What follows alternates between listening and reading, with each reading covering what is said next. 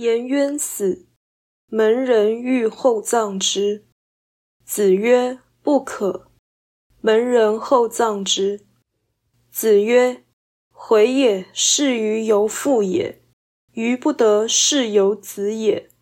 非我也，夫二三子也。”颜渊过世后，孔子门人想加以厚葬，孔子说：“不可。”门人最后还是厚葬颜渊。孔子说：“颜渊视我如父亲，但我不能视他如儿子。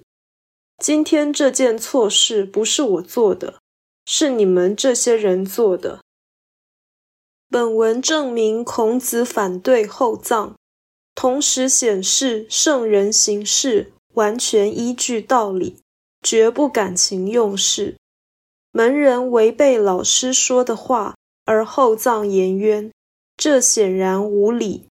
但弟子所以如此，大约是以为孔子深爱颜渊，所以可以为老师犯错。这种想法在孔子眼中根本是忤逆，因为孔子绝不虚情假意。门人揣摩失意，是不信仰孔子的表现。或是以人情世故衡量道德，两者都是不诚心。此外，孔子肯定颜渊，但这样的情感与道理常被误解。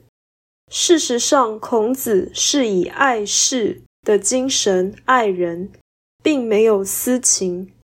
所以回也，是于由父也；余不得是由子也。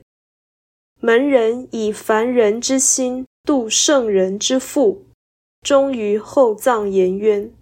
这是不听话的误会，甚至是讨好老师的俗念，总是坏事。